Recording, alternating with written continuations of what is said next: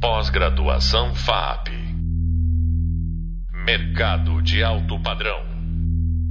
Olá, essa é a disciplina Transformação Digital Aplicada do curso Pós-Graduação em Gestão e Design de Excelência da FAP.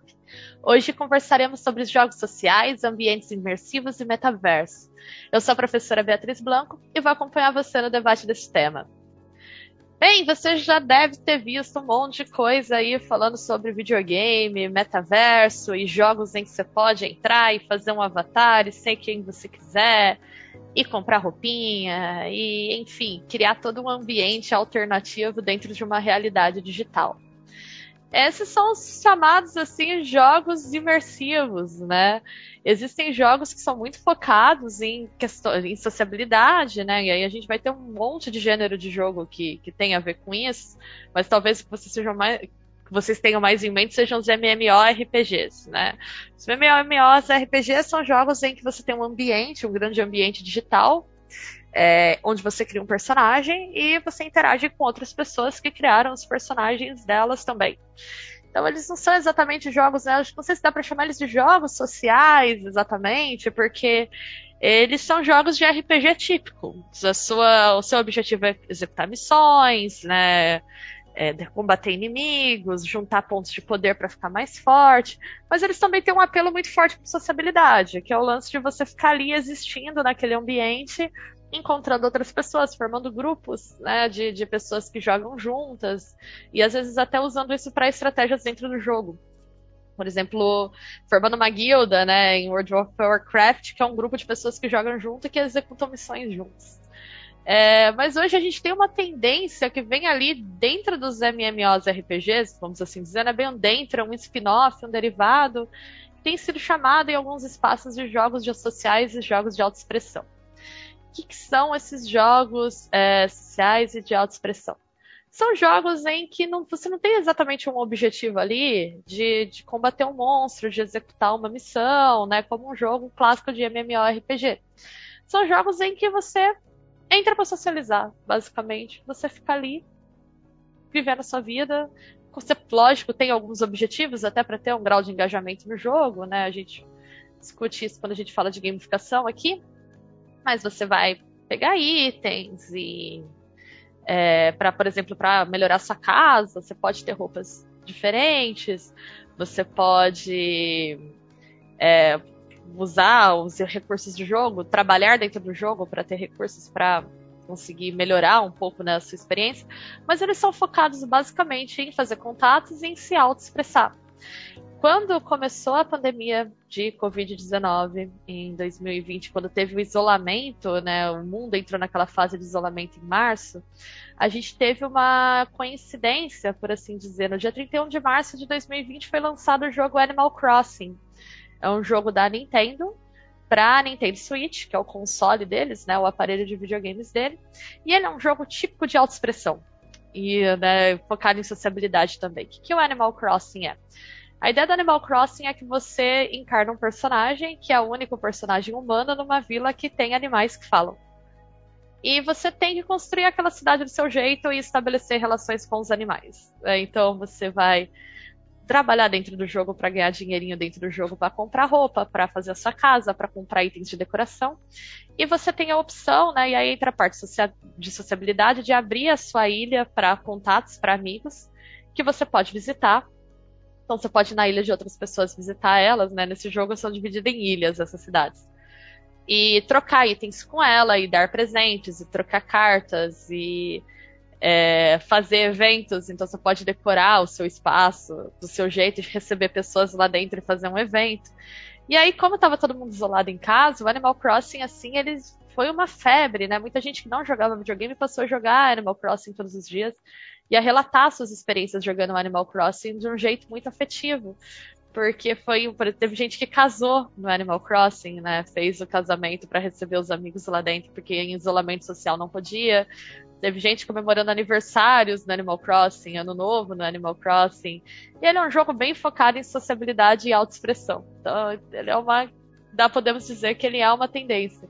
A gente tem um jogo bem popular também, que é o PKXD, feito por uma empresa brasileira, Afterverse, que também é uma febre hoje em dia, ele é um jogo típico de autoexpressão. Você entra lá, faz o seu personagem, né? Ele é bem, bem febre entre crianças, assim. Mas eu acho ele bem divertido para pessoas de todas as idades. Eu recomendo que vocês, se vocês quiserem ter uma experiência de jogo social, o Animal Crossing é maravilhoso, eu gosto muito, mas ele é um jogo que demanda você ter um console, um Nintendo Switch, e pagar, né? Ele é um jogo pago, mas o PKXD você consegue baixar no seu celular agora e jogar. Então você pode ter essa experiência também. E aí vai ser isso: é comprar item para o jogo, construir um espaço, é, se expressar ali dentro, né? Tentar criar um personagem que você sinta que tem a ver com você.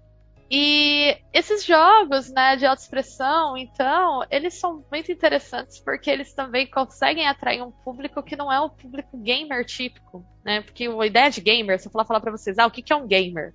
Vocês vão pensar numa pessoa que joga muitas horas e que é muito habilidosa. E aí tem muita gente que é, como sou pesquisadora de videogames, né? Tem muita gente que quando eu falo que eu pesquiso videogame, a primeira coisa que a pessoa me fala é eu não jogo bem. Né? Então tem essa trava com videogame, eu não jogo bem. Videogame é uma coisa que não é para mim. Porque associa a ideia de videogame a você ter que ser muito habilidoso para jogar e passar muitas horas jogando, o que não é verdade, tá? A identidade gamer é bem mais flexível que isso.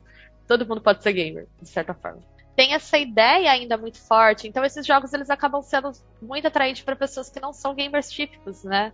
O The Sims, por exemplo, né? O The Sims quando foi lançado, ele é um jogo não é tanto sociabilidade, porque agora acho que até tem, né, uma questão com conexão de internet, mas na época não rolava tanto, né? Você jogava ali no seu computador, mas ele é um jogo de autoexpressão, você fica ali fazendo o que você quiser. A ideia é justamente você usar aquele ambiente lá para criar suas histórias, para criar seus personagens do jeito que você quer, e ele foi um jogo meio que estourou com um público que não estava acostumado a jogar o que a gente chama de jogos hardcore, né? esses jogos que dependem de habilidade, que são muito fechados no nicho de pessoas que consomem videogame com muita frequência. Bem, aí vocês vão dizer, eu já citei o The Sims aqui, que não é tão novo, vocês vão falar para mim, mas então isso é uma tendência dos últimos anos ou é um negócio que já existe há bastante tempo? É um negócio que já existe há bastante tempo. É, hoje eu acho muito engraçado, e eu acho que outros pesquisadores de cultura digital devem também se divertir com isso, quando eu vejo as empresas falando assim, ah, metaverso é uma tendência dos últimos anos. Ah, no metaverso é a moda agora nem o termo é novo, né? O termo já não é novo, é um termo aí que já, já tem já tem uns 10 aninhos para mais. E os ambientes imersivos em 3D também não são novos, né? Eles são eles existem há muito tempo, assim. Então, falei aqui do The Sims, mas eu acho que um exemplo mais perfeito disso é o Second Life.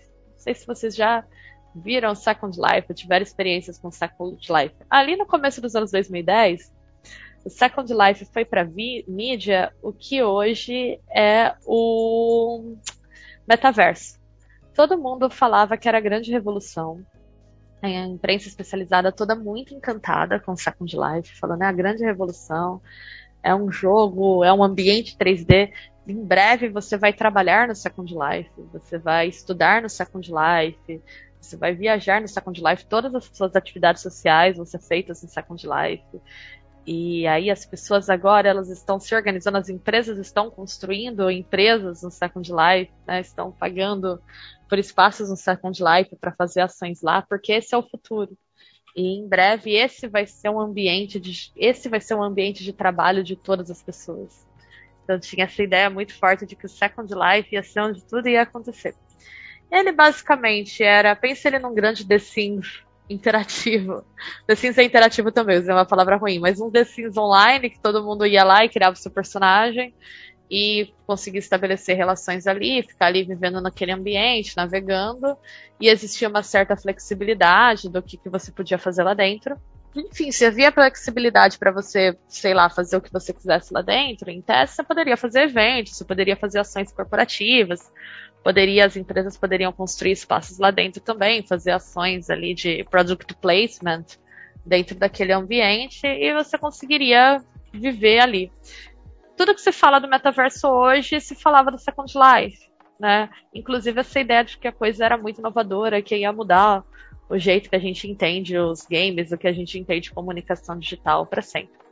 Second Life ele tinha, no momento que ele surgiu, ele tinha uma restrição a mais do que a gente observa hoje, que é uma restrição importante, que era a questão tecnológica, né? não era Hoje eu ainda acho, tá, gente, assim, que a gente fala, ah, hoje a internet está mais acessível. está acessível em alguns modelos, em alguns formatos, mas não é todo mundo que vai ter um computador de última geração aí para rodar um ambiente 3D online com uma velocidade alta. A gente tem problemas, ainda mais considerando o contexto brasileiro. O Brasil tem problemas de conexão, né? Nem sempre você vai estar num lugar que a conexão é super boa. Esses tempos aí trabalhando remoto de pandemia, acho que ensinou todo mundo essa lição. Todo mundo tem pelo menos uma história de se estressar muito da que a câmera travando numa reunião importante, do arquivo que não subia, né? Então, eu acho a internet maravilhosa, a cultura digital maravilhosa, né? Com ressalvas, né? Tem seus lados ruins também, mas né, em geral gosto disso, trabalho com isso, e eu acho a possibilidade de trabalhar remota maravilhosa também, mas a gente sabe que ela tem né, algumas questões, assim, então nem sempre a internet está funcionando como ela deveria, como a gente queria. Além disso, o custo de uma placa de vídeo, de um computador com bom processamento hoje está muito alto. Né? Então a gente está vivendo, assim, no, no, momento que eu estou gravando isso, a gente está vivendo uma crise de, pro, na produção de componentes que precisam de microchips e tudo mais, né? Então tem ainda uma crise aí de escassez desse tipo de componente eletrônico. E encareceu muito os produtos, né? Então não é fácil realmente você ter uma máquina que rode. Mas é muito mais acessível do que era um tempos atrás, até porque os nossos celulares, hoje a gente tem celulares com capacidade de processamento muito boas. Olhem o, os chips aí dos celulares de vocês, que vocês vão ver que muitos deles têm uma capacidade de processamento bem legal, assim, são microcomputadores no seu bolso mesmo. Mas lá na época que o Second Life estourou, vamos botar aí, sei lá, entre dois, um período entre 2007, 2008 e 2011, né, foi esse período essa janela aí em que ele esteve bem popular, é, o acesso a computadores que rodassem ele bem e que tivessem conexão, é, uma conexão à internet robusta, aqui no Brasil era muito restrito, por exemplo. Então a gente ouvia falar muito do Second Life, a gente lia muito sobre o Second Life, mas era uma realidade que poucas pessoas aqui vivenciavam. E aí acho que aumentava até um fascínio em torno disso. Então, e no exterior também, né? O acesso não, não, era, não era como se todo mundo tivesse um computador, uma conexão que pudesse rolar. Então eu acho que naquele momento ele tinha essa restrição. E também foi assim, uma coisa que teve um boom, teve um grande entusiasmo, mas não teve uma grande reflexão sobre o que fazer com aquilo. E aí a coisa foi esfriando, né? Tanto que, enfim, hoje ninguém fala muito do Second Life. A gente não está trabalhando e estudando no Second Life como tinham previsto. Né? Então, realmente ele foi um produto ali que ele teve um ciclo de um pico e depois ele foi, foi declinando nesse sentido. Ele tem uma questão também da conexão entre tecnologia e sociedade, quando a gente pensa nesses ambientes imersivos, é que às vezes a gente não sabe o uso que as pessoas vão fazer disso, né? O Second Life ele teve uma questão assim que ele não, eles não conseguiram lidar bem, porque eles não estavam esperando, que foi a questão do trabalho sexual na plataforma. Muitas pessoas começaram a usar o Second Life para trabalho sexual. E lógico que, como tudo, né, tudo que envolve sexo na mídia ganha muita atração, então isso foi muito comentado na mídia na época, às vezes de um tom até meio sensacionalista, né, escandaloso, como se fosse um grande absurdo. E as pessoas não sabiam muito bem lidar com isso, e aí coloca restrição, não coloca. Ah, então esse ambiente é um ambiente em que as pessoas vão só para isso, então não vou querer estar nele, né? Então teve foi aí um, um uso, né, um, uma apropriação do, do, ambiente do Second Life também que não, não, souberam lidar muito bem naquele momento e acabou que o assunto esfriou. E hoje eu tô vendo, quando eu vejo essa discussão sobre o metaverso hoje, sobre os jogos sociais de autoexpressão, eu vejo toda a coisa do, do, do Second Life voltando, né, que a ideia que a gente, ah, a gente, em breve a gente só vai fazer reunião de trabalho no metaverso. A gente só vai comprar no metaverso, a gente só vai estudar no metaverso. E aí, lembrando dessa história tão recente, assim, que nem faz muito tempo, eu penso, bem, vamos lá, vamos com calma, né? Não é assim que as transformações digitais se dão. É, Para uma coisa como essa ser muito usada, ela precisa ter uma conexão com o cotidiano das pessoas e facilitar o cotidiano das pessoas. Porque que smartphone foi uma coisa, uma tecnologia que se espalhou tão rápido e, por exemplo, óculos de realidade aumentada, vocês, lembram do Google Glass? Não. É porque o smartphone é muito fácil de você integrar no seu cotidiano. As pessoas já usavam telefone celular, é um telefone celular com mais funções, ele é muito fácil. Você consegue desde consultar um caminho no, no Waze para saber onde você tem que ir, até fazer trabalhar por ele enquanto você está no ônibus e ouvir música e assistir filme. Então ele, né, muito naturalmente ele vai se encaixando no, no seu cotidiano e te trazendo vantagens. E ele não demanda que você faça uma grande adaptação no seu estilo de vida para aderir a ele. Né? Então, o smartphone se espalhou muito rapidamente por isso. Outro exemplo de tecnologia recente que eu acho que é interessante para a gente pensar e aí fazer uma oposição com essas outras é o Pix. Né? Por que, que o Pix se espalhou tão rapidamente? Porque ele é muito conveniente. Ele é conveniente, né? Até demais, num nível que agora tem uma é, preocupação com golpes, mas ele se espalhou rapidamente porque ele é conveniente, é fácil de você incorporar ele no seu cotidiano. Mas o metaverso não é tão fácil assim, você repensar todas as estruturas das organizações de trabalho, para você passar a trabalhar dentro de um ambiente digital, ou você fazer uma reunião né, no, no, metaverso, né? Como que isso vai funcionar? Que conexão que eu tenho que ter? Eu consigo fazer essa reunião enquanto eu tô sei lá, ouvindo a reunião aqui no celular de fone, mas eu também estou fazendo almoço, eu tô arrumando o meu filho para levar ele para a escola, e eu estou recebendo as compras que chegaram do supermercado, eu consigo fazer tudo isso? Ele me demanda um outro tipo de atenção, de atenção total. Eu tenho que suspender essas atividades. Então aí ele vai demandar alguns tipos de alteração do seu cotidiano, que também aí eu acho que às vezes as pessoas aderem com muito entusiasmo e dizem, ah, isso é o futuro, sem considerar essas questões. Mas ele está sendo muito discutido por isso, porque ele tem esse ar de novidade, embora não seja, né? A gente tem outros ambientes. É, porque tem um, um, grande marketing né, do Facebook, agora meta, em cima disso, né? E porque a gente também tem uma tendência, esses jogos de autoexpressão, como eu comentei aqui, né? PKXD, outro que é bem famoso, que é o Roblox, eles têm um modelo de negócios que é o modelo Gaming as a Service, né? Que, em que você paga pelo jogo como um serviço. Você compra itens dentro dele, você compra passes de temporada muitas vezes, né? Em alguns jogos online como Fortnite, que também a gente dá para dizer que Fortnite é uma experiência de metaverso, né? Você tem shows lá dentro, você tem ações de marketing, né? Dá, você tem sociabilidade ali também, embora ele seja um jogo que ali vai ter um foco, né? De um jogo de tiro e tal, mas ele tem isso também. É, é um modelo de negócios hoje que é um modelo que está muito em alta. É, você disponibiliza um ambiente, alguns recursos para as pessoas é, usarem gratuitamente, elas têm a opção de fazer compras ali dentro e que elas conseguem usufruir naquele ambiente. E aí elas conseguem usar, inclusive, conectar essa coisa da autoexpressão, que é bem central na cultura digital, a essa coisa de, de você comprar, de você estar tá usando esses ambientes para para falar de si e também monetizando essas operações. Então acaba sendo um formato, né, bem. A ideia de metaverso é atraente nesse sentido. E eu sinto também que as empresas elas têm uma tendência a abraçar tudo que elas acham que parece muito moderninho, assim, ah, então parece muito moderninho, não é? Uma coisa que é importante, tá, gente? Frisar sempre. A cultura digital existe há algumas décadas. Nada Nada em tecnologia é muito moderninho. Ah, mas isso, quer dizer que não existe inovação? Não, inovação existe, lógico. Né? Não estaria aqui dando esse curso para vocês se não existisse. Mas inovação sempre tem um lastro histórico. Sempre tiveram coisas que foram feitas antes, que foram experimentadas, que talvez não surgiram no momento histórico ideal para elas surgirem, ou que tivessem restrições tecnológicas ou sociais, ou de contexto cultural, e aí elas não foram muito bem do jeito que era esperado, mas elas coisas não surgem do nada, né? E nada que pareça muito moderninho, muito inovador, muito tendência, muito vai revolucionar tudo, a gente tem que sempre ver essas coisas com bastante cuidado. Né? Então, mas o metaverso ele está associado aí a uma série de tendências de mercado que tem feito com que ele seja tão discutido. Né? E aí, eu acho que a gente precisa olhar com uma certa reserva para isso. Olhar para o lado positivo, né? ambientes 3D é, imersivos são super legais. O videogame faz isso há muito tempo. Eu falei aqui da experiência extremamente positiva do Animal Crossing durante a pandemia. Foi importante, né?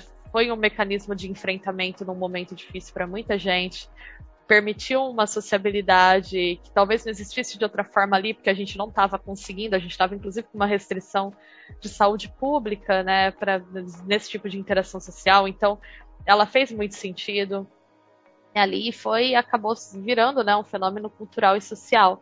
Mas olha só, qual é a grande diferença disso em relação a, como eu falei, às vezes você entra, usar o metaverso para fazer uma reunião que nem faria sentido, né? Por conta disso. Ali, no caso do Animal Crossing, havia uma demanda social para isso.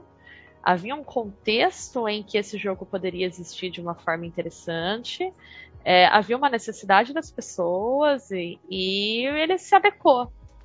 Né? Ele foi adequado a uma necessidade e a um contexto. Agora, existe necessidade de contexto para você fazer uma reunião num, né, corporativa no ambiente online 3D ou é só porque parece legal? Ah, parece muito legal, então vamos fazer. Isso não é um motivo suficiente, né, para você fazer uma reunião. Eu tenho visto algumas experiências em metaverso recentes. Tipo, a empresa X lança loja no metaverso. É, eu vi uma no exterior da Walmart recentemente e era muito ruim em termos de design, assim, muito ruim. Por que, que era muito ruim? O que, que é a, quando você vai no mercado, no mercado que existe no plano físico, né, offline, o que, que, muitas vezes é muito chato de fazer. Eu talvez seja suspeita que eu sou uma pessoa que pessoalmente eu detesto ir no supermercado fazer compra. O meu sonho era que a comida se materializasse sozinha no meu armário. Assim. Mas a gente precisa fazer, né? Mas eu não gosto. Para mim é muito desgastante no mercado e ficar procurando os itens nas prateleiras, tipo, ai, onde que tá o macarrão da marca que eu gosto? E aí eu tenho que ah, descobrir, eu vou sempre no mesmo mercado que eu já sei a prateleira, e quando você vai em outro não sabe, você fica confuso. Eu acho tudo isso um horror, assim, eu acho desgastante. E aí eu fui ver a loja online do, do Walmart, né, no metaverso, além de ela esteticamente não ser agradável, né, mas aí a gente entra até numa questão subjetiva, mas esteticamente ela não era agradável, ao meu ver. Ela tentava replicar exatamente a mesma experiência que você tem no mundo offline e no mundo online. Então você tinha que ficar andando pelos corredores procurando item. Eu não consigo ver a vantagem disso. Você está criando uma experiência de usabilidade ruim, por quê? Porque você quer fazer uma emular a, a realidade offline no mundo online, porque você acha que isso que é uma isso que é metaverso, né? Não tem propósito. Não consigo ver um uso interessante para isso, sim.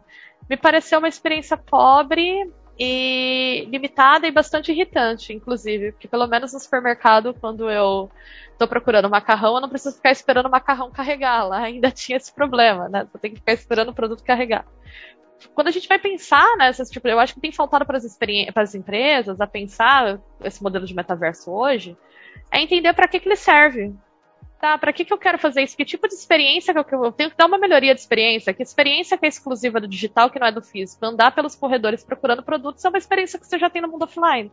Eu preciso realmente reproduzir ela no mundo né, online? O online me dá outras possibilidades. Por que, que eu não faço um estudo de usabilidade que tenha mais a ver com as possibilidades do mundo online, eu penso um outro modelo de supermercado no metaverso, em que, sei lá, eu consiga me teletransportar diretamente para os produtos, que eu consiga colocar um pacote do lado do outro, rotacionar em 3D e fazer uma comparação de tamanho entre eles, por exemplo, ou de volume.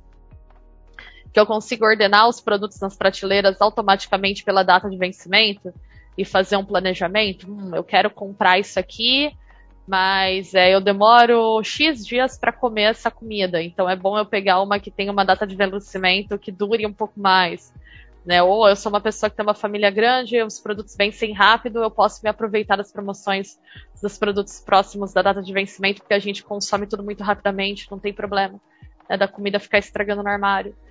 O digital te dá todas essas possibilidades de filtro, de organização, de indexação, de arquitetura da informação, que eu não vejo por que você tentar manter é, uma experiência de metaverso só como uma reprodução do mundo offline.